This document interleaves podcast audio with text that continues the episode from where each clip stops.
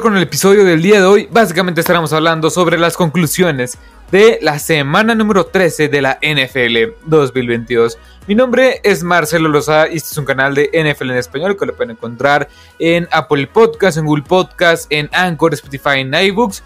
También me pueden encontrar en Twitter y en todas las plataformas las cuales ya mencioné. Me pueden encontrar como Marcelo Lozada y le estará apareciendo la misma foto del canal. Pero bueno, ya se nos fue una semana más de la NFL. Ya nos queda nada más la 14, la semana número 14, la semana número 14, 15, 16, 17, 18. Nos quedan cerca de 4 o 5 semanas más para que se acabe la temporada regular. Cabe recalcar y cabe mencionar que a partir de esta semana, o yo creo que ya hace unas cuantas semanas, se empezaron a jugar casi casi los playoffs de los equipos contendientes. Equipos como los Cowboys, Vikings, Bills, eh, Dolphins, Seahawks, equipos que están peleando fuertemente por un boleto a la postemporada. Pero bueno, el día de hoy estaremos hablando sobre los, las conclusiones de la semana número este, 13 de la NFL 2022 ¿Qué fue lo que nos dejó esta semana? Jugadas increíbles, partidos emocionantes y vaya sorpresas que hubo. Y vamos a empezar con el primer partido que estaremos comentando, que es la revancha de AJ Brown, este equipo de los Eagles, enfrentándose a unos Tennessee Titans un poco limitados. Y vamos a empezar vamos a empezar con este partido, que también los Titans es un equipo que tiene un gran head coach. Mike Gravel me encanta como head coach. Creo que es uno de los siete mejores head coach actualmente en la NFL. Pero el talento que tienes en el, bueno, mejor dicho, el roster que tienes en los Titans es bastante limitado. Una defensiva front seven que se vio nula contra un ataque muy, muy diverso de, parte de los Eagles. También no hubo ataque terrestre. Este Terry Henry no fue factor nuevamente en un juego de los, de los Tennessee Titans. Es un punto muy importante, el cual muchas personas, incluyéndome, tenían miedo. ¿Qué pasa si la fórmula de Derrick Henry no llega a funcionar? Eso se vio, se está viendo plasmado en el marcador y plasmado en las derrotas que está teniendo ese equipo de los Tennessee Titans. El ataque terrestre fue nulo, tanto así que acumularon 87 yardas, 4.1 yardas por acarreo, todo el equipo de los Titans. Y Derrick Henry tuvo 11 carros para 30 yardas, 2.7 yardas por acarreo. Eso es, o sea, es muy impresionante de parte de los Eagles y es muy impresionante de parte de los Titans que tu mejor arma no salió a relucir. También la lesión de Traylon Burks pues afectó mucho en este touchdown, que, en este pase de anotación que recibió de Ryan Tannehill, donde lo conmocionaron. Eso cabe recalcar que fue algo que le dio un bajón increíble a esta ofensiva, porque Traylon Brooks está haciendo, bueno, Está, teniendo una buena temporada en su temporada novato. También la defensiva aérea no pudo detener a AJ Brown. Y la defensiva aérea es un problema. Es una defensiva la cual está permitiendo muchas yardas, muchas jugadas explosivas y que no está siendo factor para cerrar los partidos. También el, lo, más destacable de, de, este equipo de los Titans es el front seven, que es un front seven que también fue nulificado por un ataque terrestre de los Eagles bastante, bastante diverso. Y los Titans es un buen equipo. Es un buen equipo el cual no creo que vaya a llegar lejos. Es un equipo que está muy bien escuchado, que tiene buenos elementos, pero hasta ahí. En cambio, los Eagles, y vamos con los Eagles, es un equipo que tiene muchas armas. Y muchos dirán, es que este equipo de los Eagles es un equipo que ha ido contra rivales quizá no tan fuertes, rivales los cuales pues claramente se esperaba la victoria, pero ganar es ganar en la NFL, ¿eh? ganar es ganar en la NFL y en toda la y en toda en todas las competencias del mundo. Las últimas victorias de estos de estos, este, de estos Eagles han, han sido contra los Titans, 35-10, que se fue esta semana. También en contra los Packers, 40-33. Y la última fue 17-16. La verdad que fue en contra los Colts. Bueno, la ante, ante penúltima hace unas tres semanas. Sí, y después, bueno, mejor dicho, antes de, esa, de, estas, tres, de, de estas tres victorias, este, tuviste la derrota en contra de Washington. Pero como quiera, es un equipo que está jugando bastante bien, es un equipo que está jugando muy buen eh, fútbol americano. El, el récord quizá es muy escandaloso y muchos dirán que es una, es una mentira, pero yo creo que eso es lo que refleja. Este equipo de los Eagles tiene muchas armas. Miles Sanders, Boston Scott, Kenny Gainwell, tienes a Devonta Smith, Quest Walking, Dallas Goddard, que Dallas Goddard, si no me equivoco, está lesionado, pero tienes a Jalen Hurts, tienes muchas armas en la ofensiva. Y la defensiva ni se diga, que hasta Nokobe Dean, este jugador de tercera ronda, que lo tomaron este draft de Georgia, si no me equivoco, linebacker que me gustaba mucho como eh, me gustaba mucho como prospecto, pues jugó en este partido, lo hizo bastante bien. El equipo de los Eagles es un equipo que está ganando los partidos que debería ganar, lo cual está bien, porque hay equipos que pierden los equipos que deberían, perdón, pierden los encuentros que deberían de ganar. Y el equipo de los Eagles sigue manteniendo su racha, sigue manteniéndose ganando. AJ Brown, Jalen Hurts, una combinación perfecta. O sea, de hecho, según datos de Pro Football Focus, cada vez que este eh, AJ Brown recibe un pase, tiene los pasadores o los, los corebacks que le lanzan el balón, tiene un rating perfecto de 158.3. AJ Brown tuvo 8 recepciones para 119 yardas, 2 anotaciones. Eso te habla de esta conexión. También Devonta Smith para más de 100 yardas. El ataque terrestre no fue gran factor en este encuentro, pero fue funcional. Y lo que más me encantó es que si no funciona ataque terrestre, funciona el ataque aéreo. Y vaya, 380 yardas de parte de Jalen Hurts para tres anotaciones, un quarterback rating de 130.3, varios bombazos, varios touchdowns, es lo que me encanta de esta unidad y de este equipo de los Philadelphia Eagles que se está viendo bastante pero bastante bien. Ahora, Hablemos de otro, de otro encuentro. Los Chiefs en contra de los Bengals. Este, este encuentro, la verdad es que fue bastante bueno. Un dato curioso es que los Bengals van invictos. Bueno, mejor dicho, estos Bengals de Joe Burrow van invictos en contra de este equipo de los Kansas City Chiefs de Patrick Mahomes. Tienen un récord de 3 ganados, 0 perdidos cuando se han enfrentado a Patrick Mahomes y estos Kansas City Chiefs, estos Bengalíes Cincinnati. Es un dato muy interesante porque ahora este, la confianza que muchos le, van a dar a los, a los Bengals en contra de los Chiefs en una ronda divisional, en una ronda este, de conferencia, va a ser mayor. Y ahora, pasemos, bueno, arranquemos con este partido, pero de parte de los, de los Bengals, que es, el, es, es lo que más quiero mencionar. Porque estos Bengals es un equipo que está enrachado en el momento justo, en el momento importante. Cuando se está cerrando la temporada, cuando se están cerrando los lugares de playoff, están casi casi asegurando la, la división con la lesión de Lamar Jackson en los Ravens y una división que también tiene a los Browns y a los Steelers, que no creo que compitan por nada más, este, más que nada por comodín. Y también lo que más me encanta y es lo que he estado diciendo hace unas, desde hace unas cuantas semanas. Este equipo de los Bengals, a pesar de las lesiones, que ahora regresó a llamar Chase y jugó bastante bien, pero algo que no tenía en la temporada pasada, que ahora están teniendo, es defensiva. Y esta defensiva capturó, eh, bueno, presionó, capturó y provocó un fumble súper importante para cerrar la victoria en este encuentro, que fue el, de Travis Kelsey. Muchos dirán, pues a Travis Kelsey se le, se le, cayó el balón. Y no, Jermaine Pratt hace lo necesario para zafarle el balón a, este Travis Kelsey en el último cuarto, faltando 13 minutos, si no me equivoco, para ganar este encuentro, para ahí montar una serie ofensiva bastante buena, para después de tener a este equipo de los Chiefs y ganar el partido. Fue una combinación perfecta, la cual me gustó mucho lo que vi, porque vi el poderío que puede tener estos Bengals. La defensiva, eh, este, forzando turnovers, la ofensiva aprovechando esos turnovers y anotando, y otra vez la defensiva deteniendo el intento de remontada de los Chiefs. Es algo lo cual es bastante bueno si quieres competir más allá de la postemporada. Estoy hablando del Super Bowl otra vez. Y este equipo de los Bengals de verdad me encanta. La línea ofensiva otra vez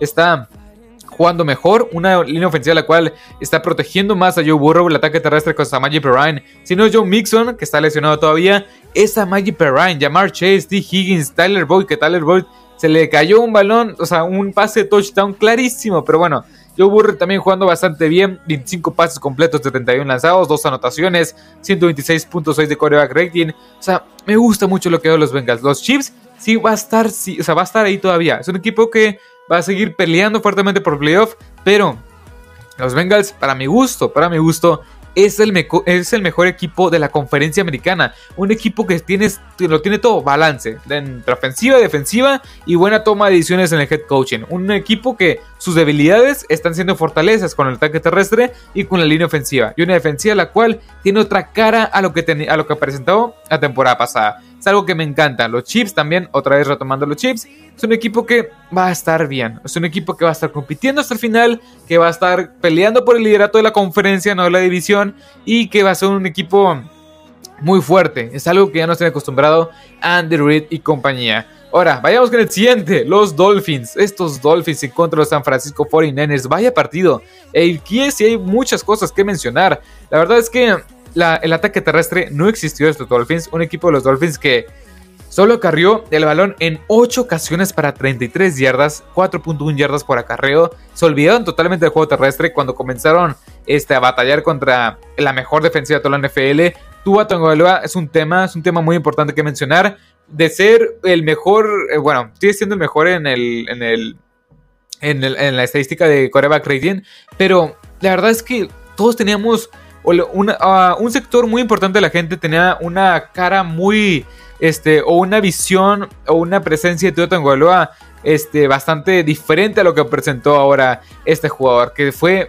pésimo, fue pésimo. No existe el ataque terrestre. Tua, la verdad, jugó el peor partido quizás de su carrera, con dos intercepciones. También las diversas presiones o presión que ejerció el equipo de los, de los San Francisco 49ers fue algo que no se le había presentado a Tua, al menos en esta temporada. También, Terron, eh, Armstead, sí, y el otro tackle derecho no están al 100% claramente.